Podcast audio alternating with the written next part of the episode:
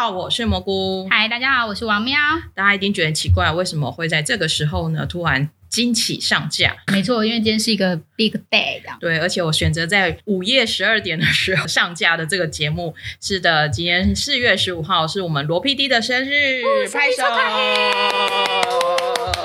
我们就最近都在做生日特辑，没错。可是做着做着呢，就觉得反正既然是遇到罗 PD 生日嘛，就一定要选在他这一天上架，然后也来聊一聊。呃，这几年我们跟罗 PD 之间的一些故事，我觉得可以稍微从头聊一下，我跟罗 PD 是怎么样有缘，呃，我们彼此认识，然后就是大家发展成现在这个样子。我觉得是一个很神奇，回头想还是一个很神奇的故事。我记得，我先讲一下，就记得有一点，有一点有趣的是说，其实我很少跟我家里的人，就是亲戚去讲说，哎，其实我认识的一个很大的导演啊，韩国人怎么样怎么样之类的。可是突然有一天呢，我妈就突然问我说：“那个你是不是认识那个什么那个拍那个李瑞珍那个那个导演罗 PD 啊？”然后我想说，为什么我妈会突然来问我这件事情？结果呢，知道说原来我的小阿姨的女儿突然有一天呢，她就回来跟我小阿姨讲说，她看到她同学也很喜欢罗 PD，然后就在网络上面呢就找了一些罗 PD，然后才跟我哎表妹分享，结果后表妹发现哎那个是我哎，我看你这种案。例子很多，因为我们不是我们也有个朋友，然后他也是他的同事或者他以前的同学，然后认识罗 PD 什么之类的，他就会说我的我另外一个朋友也认识啊什么之类，然后就这样牵起来，因为大家对于认识罗 PD 这件事情都非常的惊讶，然后甚至我还听到大家听到罗 PD 的台湾朋友，就是都会想到我，对，没错，非常的有名啊，对，那所以其实这一点我也蛮自豪的，老实说，会跟罗 PD 认识的缘分其实还蛮有趣的，因为讲起来很简单，但实际上很多事情就是这样子在呃因缘的。牵扯呃，因缘的际会下就发生了这些事情。我大概是在十年前，那我认真想了一下，大概十年前，就是大概是两千二零一一年的时候，大概在生日前后吧。那时候工作很无聊，嗯，不是工作很忙，其实不是无聊，是工作很忙，压力很大，但却索然无味。对，然后每天都是加班到十点、十一二点回家，可是其实你会觉得生活真的过得太 boring 了，而且我觉得应该会有疲倦感吧。很强的疲倦感啊，是一个人陷入了很很深的低潮，时候就会想说啊，就是每天都这样子，实在是太没有意义了。虽然我那时候已经有大量看韩剧啦，可是就会突然想说，哎，不知道为什么，就脑中突然有一个意念，就是说，哎，那我来看一下《两天一夜》好了。嗯，会知道《两天一夜》呢？其实我这个故事也很长，有时候开演讲座什么都会跟大家分享，是因为其实我那时候大概是现在两千零九年还零。一零年的时候，我是先接触了《家族诞生》，有对，然后我那时候是因为喜欢就是韩剧一些演员，然后他们会去上《家族诞生》，所以我就就开始跟着看了《家族诞生》，就会看得很开心。你知道迷妹就会开始翻《家族诞生》的一些资料，然后就发现说，哎，有个跟他打对台的节目叫《两天一夜》，然后收视率都赢《家族诞生》很多很多。真的，那时候因为那时候《两天一夜》的收视率有节目，对，有达到快五十 person 啊，《家族诞生》也就算好，好像也没那么好，然后又常常会拿出来比，尤其是江虎东跟刘在熙。所以我那时候其实就对两天一夜留下了印象，可是呢，就会觉得说我站在家族诞生狂粉的立场，我绝对不可以去敌人家看节目。所以我那时候虽然知道两天一夜，但我其实都没有打开来看。然后后来家族诞生结束之后，反正就是音乐节目在二零一一年，我就在我的生日前后，大概在九月前后，我就开了两天一夜来看。那我第一个特辑其实就是外籍劳工特辑，哇，那超经典。我有点就是先随意挑，那时候它是比较新的，然后反正我就挑来看，一看。哭的稀里哗啦。如果啊，我入坑的时间比蘑菇还要早，两天一夜。所以，但是就是全部看完，我跟别人推两天一夜的时候，我手机就是会叫他们去看国际老公特辑，那个超推坑。对，而且你会在看的过程当中，其实我那时候根本不知道两天一夜是什么体质，其实我搞不清楚，因为我根本就没有看过，因为是狂粉，家族带的狂粉对，所以我根本不知道两天一夜的。就是里面人我也都不认识，我顶多认识江湖东李生基这样子，其他人什么 MC 梦啊，我其实一律都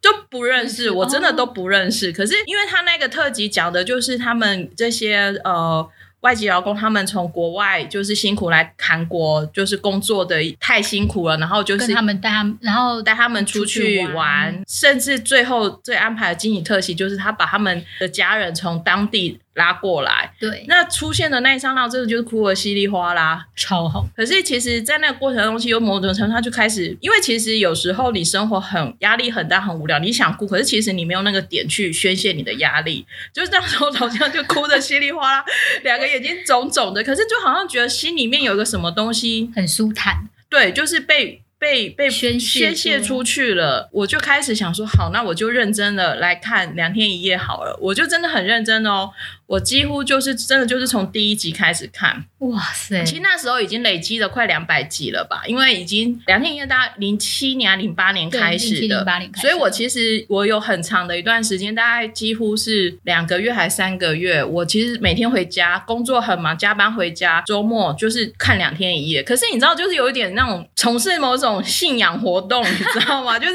你就身心迷妹都懂，迷妹都懂，对，你就身心你就投入在这件事情上面，然后就从。不认识他们，然后慢慢的、慢慢的，一步一步、一步一步的，然后把就是吃饭时间也是看两天一夜，睡觉前也看两天一夜，怎样怎样都是看两天一夜。可是看着看着，你就突然你的睡眠也变好了，因为其实看那个也蛮累的，然后又笑，有会笑会哭嘛，所以你其实很多的精神上面的一些，我觉得有一个出发的管道，一个转移的重点。你相信吗？我在两，我应该是两个半月还是三个月，我看了两百多集两天一夜。哇塞！哇，这样真的很厉害！我真的就是因为你九等于九十天左右，然后两百多集，一天要看三集，三四个小时。对，所以我真的是下班加班回来我就看。看到一两点睡觉，然后又很累你就睡，然后隔天起来去公司，然后就又开始一一连串很痛苦的生活。但你至少会期待下班时间，因为你下班就可以看新的一集两天一夜。没错，所以真的就是那九十几天的过程，真的就是这样过过。其实现在想起来是很很爽的一件事情，因为现在其实没有什么节目可以让你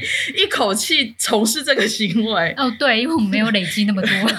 对啊，重点是其实厉害的是你在看的过程中你都不会腻。哦，对，因为它两两。其就是一个新的地点的故事，然后就是这样子出去玩干嘛的。现在讲两天一夜还是很兴奋，对。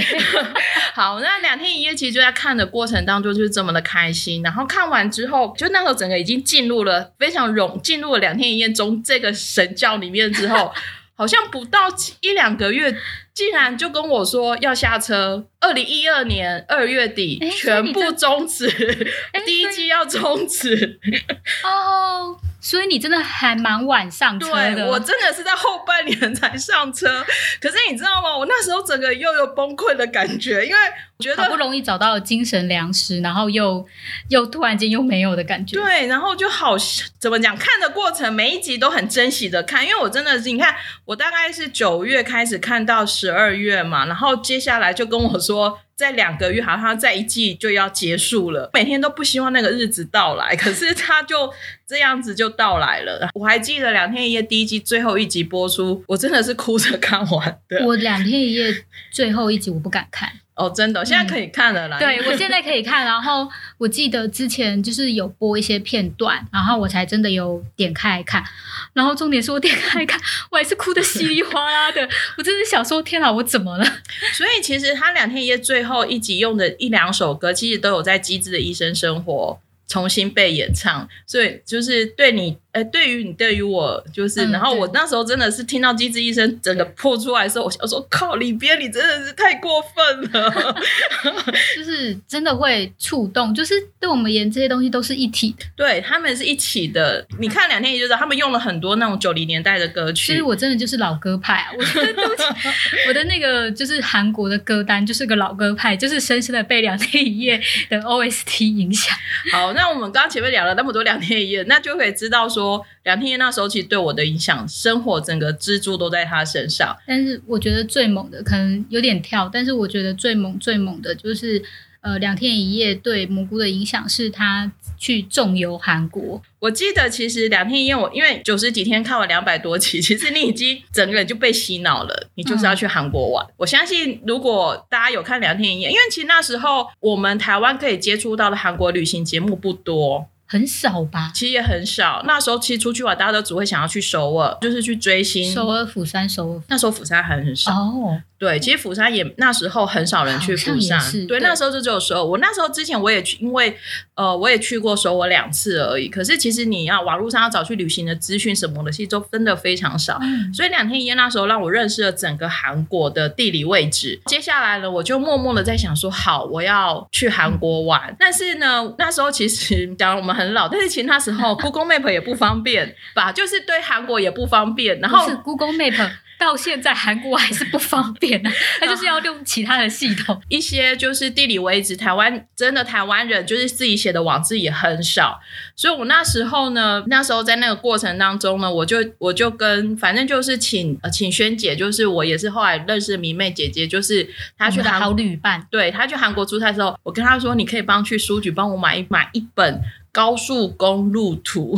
就是韩国的高速公路。就是总蓝图，因为我想要知道每个位置地点在哪里，我才能做这个功课。但是其实这一件事情几年，七年呃，一二一二年开始，十年，好在讲十五年的事情，因为我们现在都用手机在查地图，可是没有人在买纸本，可是那时候真的是只有纸本啊。萱姐就去帮我买了一张那种超大 A 三全开，多大的纸忘了。其实我那时候韩文字一个都不懂，我是真的那时候连韩国字母我也不懂。我真的就是疯狂的去截节目的图，去其他节目都会有地图，对不对？对对对。然后他会告诉你安东啊什么的，然后我就用图形比对法，有没有很好笑？可是那时候我真的就是这样子画出来的。我记得我在两天一夜第一篇文我是有写到说，我那时候对罗 PD 就是觉得他很厉害。我是有点像是从职业上面管理者的角度或什么去想说，哇，这个制作人好厉害，他可以带领着这么大的一个团队，可以做这件事情。可是那时候其实从来没有想到我会认识他，会成为朋友，完全没有。我那时候其实主要重点都是在李胜基跟出去玩。对，因为那时候就是生生计的身世如日中天。对啊，然后那时候就是这样出去玩，所以我大概应该是在。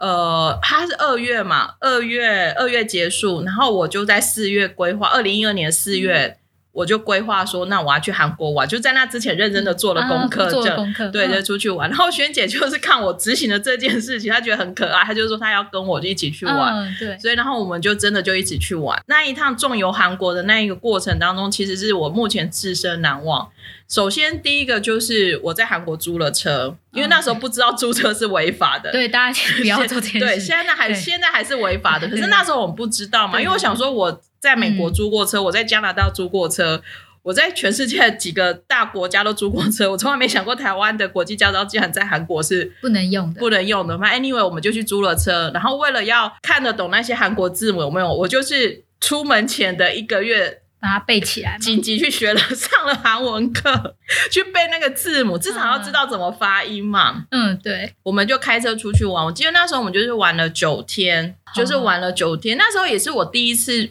不是因为公差出去出去玩那么久，对，就九天。然后我们就在过程当中就很好笑，因为第一个是我们拿到的导航机是韩文的，看不懂，然后就在那边乱按乱按乱按，然后光是要先把它按出来。那时候我们大概就花了半小时，在在那个首尔路上花了半小时。可是这一切都很有趣啊，因为一切都是很新的尝试。对，然后而且对于整个旅程是充满期待的，因为你会去梦想中电视里面看到的场景。所以我们就在那个过程当中呢，去做了很多功课，然后呢，真的是每天要去四五个点，每个点，因为那时候不懂韩文，会很担心迷路。对，所以我们我们就会把所有地址什么的想办法去抠啊，去处理。然后我那时候完全就是按照两天一夜的。行程在跑，跑跑就是跑了四十几个景点，都是两天一夜的行程。重点是我们还加跑了一个秘密花园的那个，对，那个是撸到门口，警卫北北看我们人很好，放我放我们进去。可是它不是两天一夜行程，可是那个行点也是让大家吓一跳的行程。好，然后我们就是旅程过程中拍了很多照片啊，什么样之类的。我们最后一两天的时候，萱姐就在跟我说：“哎，其实她也觉得这个这场旅程真的太难得了，难得到一个不行。那我们。”想说要不要做一本照片，就是讲照片部，看要不要，就是他提议是萱姐提议说你也可以寄给罗 PD 啊什么的，就寄到电视台。对对，就寄到电视台。我就是他想说，好啊，有点就是随心而动。如果以人类学来讲，就是见骨回应吧，就是就是你就会觉得说，哦，这件事情可以好像做，可以做。所以我就很认真的，哎，没有很认真，我明天就回来。当年我记得是好像是八九月吗？还是反正圣基要来台湾哦，开分 meeting，他第一次分 meeting，那，我就想说，好吧，那就赶快把照片集做一做。就一方面就是送到圣升基升阶那么分的时候可以可以就送过去，然后一般就是寄给罗 PD PD 这样子，真的把我们在两天一夜。然后我那时候那一本那一本相片集，其实那时候我那时候有公布在网络上面给大家看，不过现在应该看不到。基本上我就把我去过的景点跟两天一夜的景点同时做比较。你还有写网志啊？我是因为这样才搜寻到你的。对，可是因为乐多已经关起来了，就是这样子。然后我就做了一本大概四十页的一本照片集，就是送到送到电视台给罗 PD。然后我也只是最后最后一页，就是很随性的就留下我的 email，有没有写什么我就写了，就是留个 email 这样子。里面再夹了一个便条纸，说真的很喜欢两天一夜，所以我们就这样子跑了一圈。然后如果希望罗 PD 也喜欢，那罗 PD 喜欢的话，可不可以回信给你吗？可以寄几只两天一夜旗子给我，哎就是就什么都敢写，你知道吗？明妹有时候就是没有没有，因为就是我也是两天一粉丝，就是他们那边的任何的周边小物，我们都非常的心动，就好像现在大家很喜欢《新西游记》的周边一样。对我们而且当时没有什么周边的概念，然后所以就是那个旗子，因为它会出现在各个景点里面，然后各个场景里面，所以都是两天一夜粉是非常想要的梦幻逸品。没错，所以那个旗子啊，就是而且我其实这次这一次中游旅国，我也自己做了自己的小旗子。哦，有有有一嗯只小旗子，最近脸书还跳回顾，已经哦好久了，九年。说实在话，寄出去就觉得好像完成了一件事情，你没有想到要干嘛，就是会有什么回应或干嘛？其实并没有想那么多。对，其实真的不会想那么多，还是一样过着我每天无聊的上班族生活。直到我我记得九很清楚，好像九一九吧，好像礼拜五下班嘛，反正 anyway 就是下班前呢，我就突然我的 Gmail 信箱就突然说收到一封新信。然后我也没有，因为都还全英文哦，我也没有太认真看。可是我就点进去后发现，嗯嗯，不对，嗯，哪里不对劲？嗯为什么是罗 PD？嗯 他就写说他是罗拿优手 PD 米大，哦，就是 I'm not PD，然后那个，然后他就全英文啊，他就说他收到我的的书 photo book，他觉得他看的很感动，怎样怎样，然后他希望有机会我去韩国的时候，他可以想要请我喝一杯咖啡，然后说知道我很喜欢棋子，那希望我把地址给他，他会再寄棋子给哇我，，so sweet。然后我就差点在办公室有尖叫了一声，然后就忍下来，然后冲去会议室打电话给萱姐，蹦蹦跳说。他回信信给我了。现在想起来还是很兴奋，那封信始终在我的 Gmail 里面，都还没有，绝对不可以删掉。怎么可能删掉因？为我觉得你会很难相信这件事情发生。虽然其实那时候他真的也还没不像现在已经是艺人了，可是那时候，其实，在我们的心目中，他已经是非常非常有名，然后厉害的 PD 了。你也没有想到说他会回信给你。然后我也只是就是说，反正你要寄给我，我就。就把地址再给他，然后他就寄了二十几根旗子回来给我，嗯而且很快的速度就到了。那因为我是九月九月底生日嘛，我就完全觉得那就是一个宇宙给我的一个生日礼物。嗯就超开心的，因为他说他请我喝咖啡嘛，我们就马上跟萱姐说，走，我们十二月底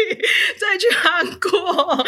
从来没有想过，当年从来没有想过自己一年会去韩国两次。现在一年 对不起，就是我们悲从，我忍不住悲从中来。我们现在只能两年，现在大概要两年后才能去一次。好，没事，大家继续。然后魏哲讲到每次讲到疫情就会就会咬牙切齿，然后我们就想说好啊，就因为有点就是觉得打铁不如趁热，然后可是又没办法趁得太太明显，本不会下个礼拜就飞去，工作也没办法让你这样，所以我们就大概就是当年二零二年十二月底。就是就就就跟萱姐两个人，就是顺便去韩国玩，圣诞节呃首尔对圣诞节，就真的跟罗 PD 约啊什么的，他就都真的就真的出现了。我们记得就是约在 KBS 的，你你觉得你会被放鸽子？对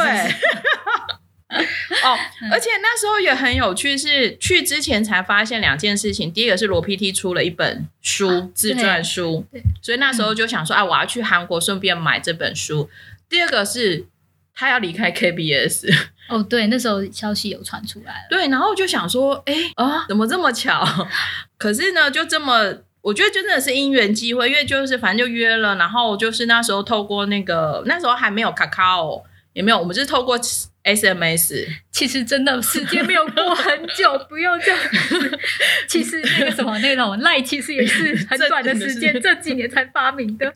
对，就这样子。然后我记得那一天我们就约好，就是在 MSN 上面就说好说啊，我跟他约在二十六号下午下午两点还三点，然后约在 K B S 的门口。就是阶梯，就是看两天一夜都知道那个阶梯。时间越来越到的时候，我整个人真的是超级紧张的，就是想说天哪，真的要心脏蹦蹦跳。对，然后我记得我在 KBS 的那个大厅那边转来转去，就是哦。但这时候我一定要就是身为证人，我一定要说一下，当时我虽然不在，不过其实每一次罗那个蘑菇见罗 PD 都非常的紧张。对，因为就会觉得，不论在 TV，就是在 TVN 的大厅也是一样。对我还是持续的在转来转去。对，就罗 PD 就出现了，然后出现的时候，其实他那时候真的非常的素人，他真的不像现在，那时候真的非常非常素人，才讶异到说，其实他英文真的很好，一直到现在都是全英文沟通居多。嗯。虽然我英文也没有真的很好，可是大家就是属于那种可以沟通的等级，其实已经很厉害了。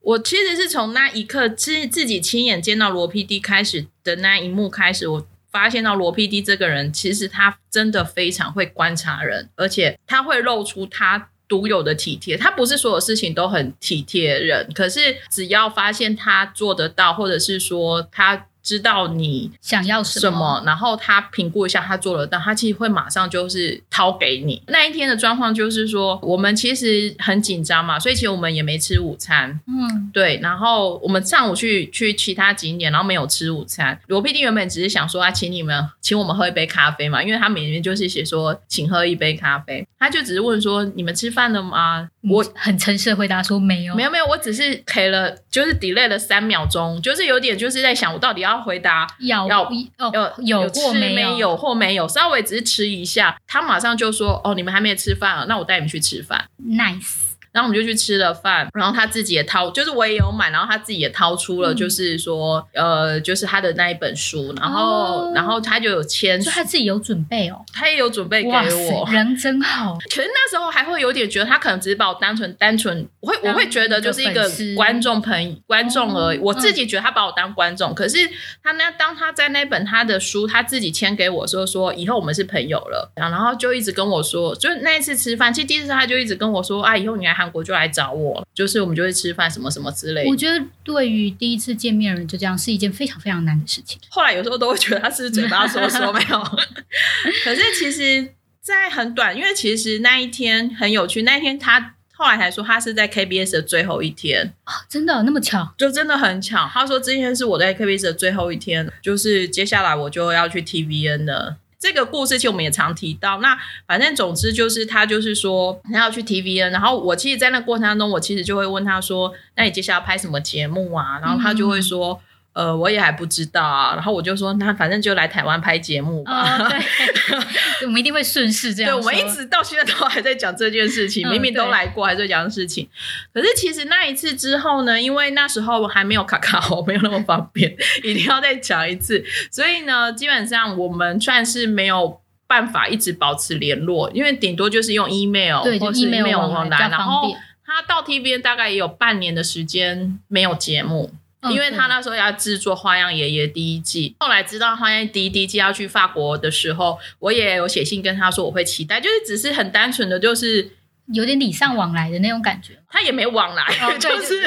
就是身为一个粉丝的 关心，对，就是本人的一个关心给他，就是这样子。其实他也不都没有给我什么回应，一直不会给我什么回应。然后后来就有一天，也是在上班途上的时候，突然有人跟我说，罗 PD 要来台湾拍节目了。哦，这时候才宣布说，陶亚爷也要在台湾拍。这时候等一下，他是插插插播一下。那时候你已经帮卢 PD 出中文版了吗还没还没哦，好，对哦，好，说到中文版也是，哦、这些事情实在有点多，要讲起来真的有点累。是不是？我就说分两集吧，还在跟傲娇说需要吗？就是啊好，出中文书是这样，就是我们那时候呢，从韩国，我从罗 PD 手上拿到那一本书之后呢，我就想说想要来看嘛。可是你知道韩文实在太烂了，我记得我那时候查字典啊，光第一页我查了一个小时。对啊，那本书，因为它的那个反反正竞赛还很长，其实真的是一个蛮厚的书。然后那时候我就只是在我的扑浪上面就写说啊，要不然大家集资来找翻译出这本书好了。没有想到呢，就是 Joyce，就是跟我一起合出这本书的的 Joyce 呢，其实他那时候也是在扑浪看到，但是他的个性呢，我到现在，因为我他现在是我的老板，但是我觉得他也很猛，他真的就就一直有用扑浪，他那时候可能 maybe 为了那个有用吧，哦可他现在没有在用，应该没有吧，老板。然后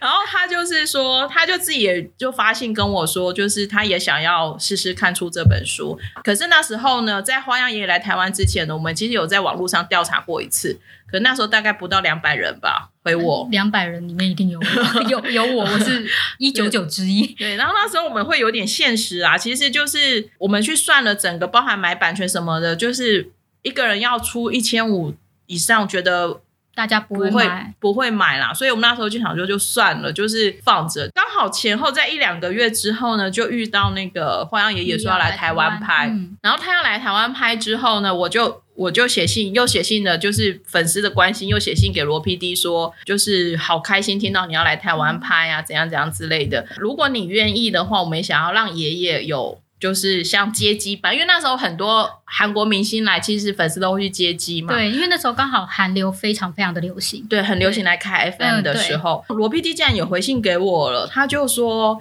啊，虽然拍摄过程当中他不知道有没有空跟我见面，就是还是很欢迎嗯大家来接接机，然后他就把那把那个班机计时讯息给你。器都都写给我这样子，那时候就在粉砖上面公布，大家就真的很热情的去接机，然后我有隐身在后面，那时候我虽然有看到，但是因为真的是上班时间，然后后来还是没有去。对，然后那时候我就是有在现场看到大家都很热情的去接机。后来其实，在花样爷爷台湾片里面，爷爷们也都会很开心的说到说，哎有有受到很不错对，其的待实遇。那个罗 PD 很感谢大家，就是愿意去接机，然后让爷爷们呃爷爷们有如巨星般的的享受，对。，就算是有一个小小这样的因缘际，又一个小故事出来。那时候呢，就爷爷他们来台湾拍的时候，我本人很乖，我都没有去现场，我都没有去现场堵人。那时候有 Kakao 了，二零一四年有看看，对，嗯有 Kakao 了。然后可是卡呃 Kakao，哎，一三年吧，还是一二年？一三年，一三年啊，一三年有 Kakao 了。可是呢，其实我也发了，但罗 PD 就从那时候开始对很容易对我已读不回。嗯好，没关系，这不是重点，我都知道，因为其实我觉得他他必须要顾场嘛，所以其实根本不可能有时间，所以我也就是。当一个小小的粉丝，花样爷爷在台湾播出台湾片播出的时候，我就想说，好，我要再来做一次应援之。呃中文书出版的调查，然后这次就比较多人了。然后我跟 Joyce 呢就想说，算了，赔钱也做啦，就是嗯钱也不是赔不起这样子，我们就开始的。走上这一条路，其实那时候还蛮特别的，是说，其实我跟 Joyce 都对出版业完全不熟，嗯，都不是出都都我们两个的背景都不是出版业，那只是刚好 Joyce 有认识的朋友是出版业的的老板，然后我们就去跟他请教，然后我们就想说要买版权，要找翻译。当时其实出版社其实没有看好这本书，我觉得很正常，对，其实蛮正常的，因为那时候我们第一次就是你们第一次的调查就没有成啊，然后第二次其实就是勉强达到门槛，对，对勉强达到门槛，大概我记得应该是总共有达到五本五百本书的募集，但几个人我有点忘，因为有时候一个人就买了两三本这样子，嗯对嗯所以有到五百本的募集，可是五百本真的也只是把版权跟翻译跟印刷打平，然后还不算寄送费用这样子。可是我跟 Joyce 那时候就想说没关系，因为大家都很想看这本书，然后我们就。真的就请出版社，就跟出版社谈了一个还蛮有趣的一个方式，就是他帮我们去买版权回来，因为买版权这件事情，出版社对出版社比较好，对，因为个人买版权很难，很奇，呃，好像很少会这样子做啦，所以我们就是用出版社跟出版社去买版权，那因为再由那个出版社授权给我们做个人的出版。哦、对，所以我们的翻译译者呢，其实他也人很好。他那时候看我在募集这件事情的时候呢，他自己先也是写信，我觉得很感谢大家都愿意主动跟我联络。嗯、没错，大家都会有一些就是人来跑来跟我说，呃，我也很喜欢罗 PD，然后我可就是我可以帮忙做什么什么。对，然后他就自己，他当时是先跟我说，他可以免费帮我翻译。那其实我是觉得不可以免费要求人家做什么事情，但。我有跟他讲说，我可能钱出不多，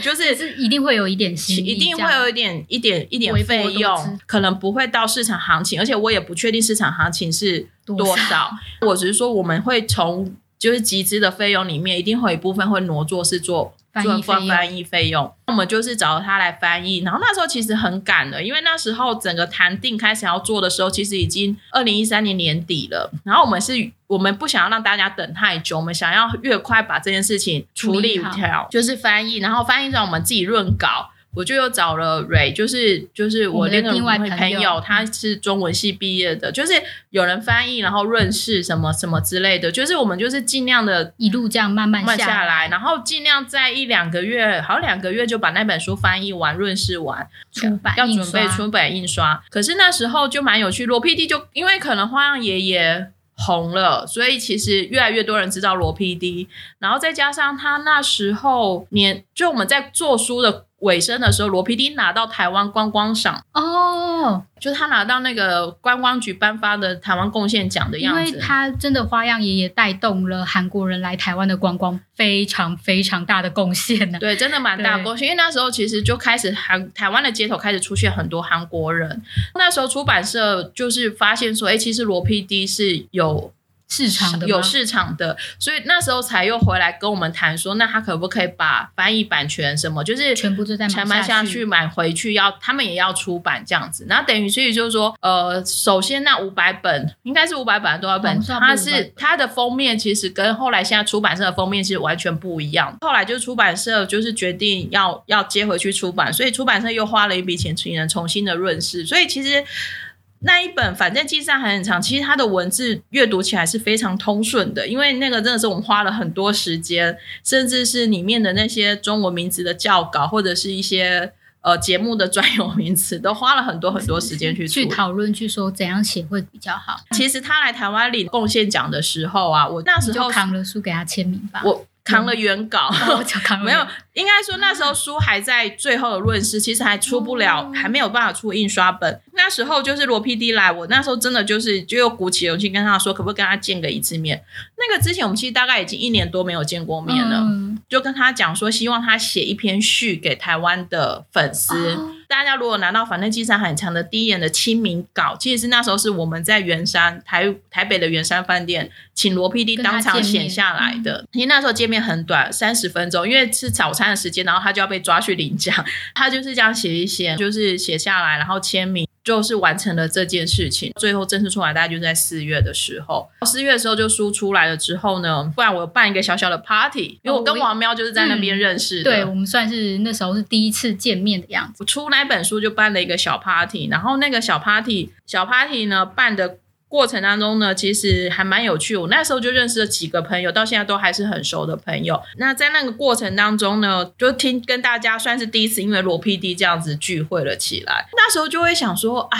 就是如果罗 PD 来台湾办签书会，或者是来办一个，就是有点像是以书的名义把它勾来，这样不知道有多好。所以我那时候呢，就当年大概也是。就有一点算是硬着头皮吧。这四月书出来，然后我有寄一整箱去给他。我在六月的时候，还是应该是六月的时候吧，我就发信跟他讲说，如果你愿意的话，你可不可以我邀请你来台湾这样子？对，就他跟我说 yes，然后我就又吓到，因为所有的音乐都这样，因为就是我发出了邀请，然后他跟我说好。很快，我那时候真的好快。我那时候信息发出两天就跟我说八月二号可以，可 是现在你知道上一次我真的是跟他搞了很久，呃，那个不可同日而语，因为那时候还没有那么忙。对，就是真的完全不同等级。对，所以八月二号我们就办了第一次的分 meeting，，因为那时候我确实那个就是他们。那时候有小型的 party，然后在小型的 party，因为我记得你那一天那时候还分很多场，就参加了其中一场，就听到你那时候蘑菇就有说，哎，如果有可以的话，你有这个规划，想要把罗 PD 就是约过来啊，然后大家可以在白板上签名啊，或什么，让大家知道说哇，原来就是呃。台湾有非常多的观众非常想要罗 PD 来这样子，对，可能就是因为这些朋友们的帮忙，然后再加上罗 PD 也很 很想来吧。我觉得他他后来现在给我感觉就是，如果他没有做过的事情，他都会很好奇哦，他好奇宝宝，对他就会想说，哎，到底你们要邀我来干嘛？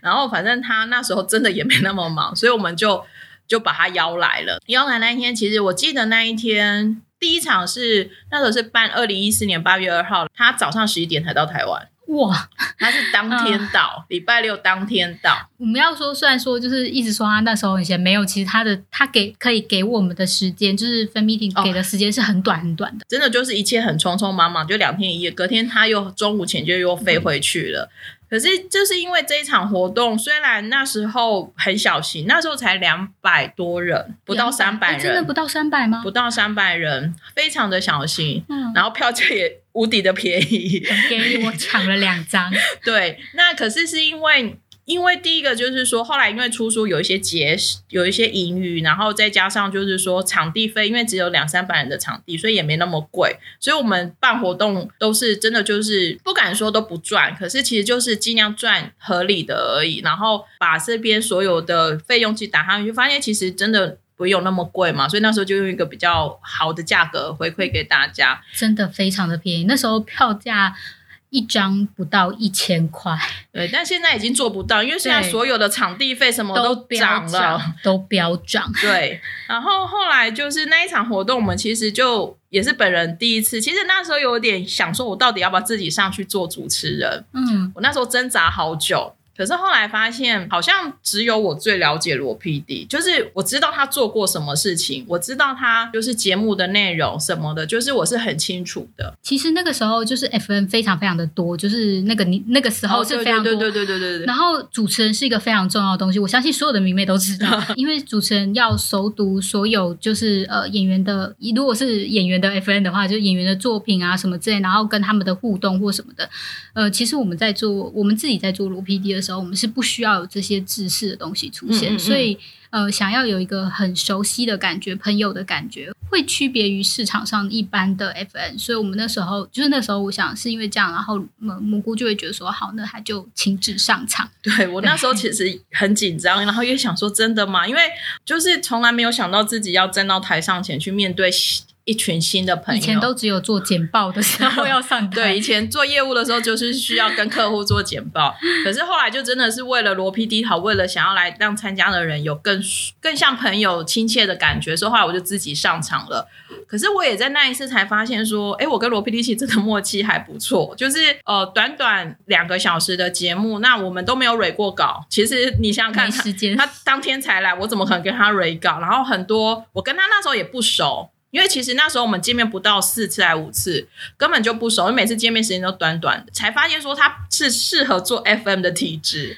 这很重要。我们后来发现不是每个人都适合做 FM，可是罗 PD 是绝对很适合做 FM 的体质。第一个，他他很会，他很容易就嗨起来，嗯，然后他又好会讲话，超级会讲话，是有高低起伏的那一种，然后会有起承转合的。对，然后最厉害的一点是。他咬字可能特别的清楚，所以你在听他讲话的时候，你是很清楚他在干嘛的。其实我韩文听力也没有那么好，可是罗 PD 讲的韩文我就特别容易听得懂，这真的很奇怪，就是可能跟大柱比、跟崔作家比，可是。罗 PD 讲的韩文有时候就是英文翻不过来，或者是他后来知道我韩文可以听一点的时候，他就用韩文跟我讲话的时候，只有他的韩文我是真的可以听得很清楚。所以第一场 FM 之后呢，我觉得包含他，包含我，好像就对这个活动产生了一些信心，就是说呃，定期邀他来台湾布道是一件很不错的的事情。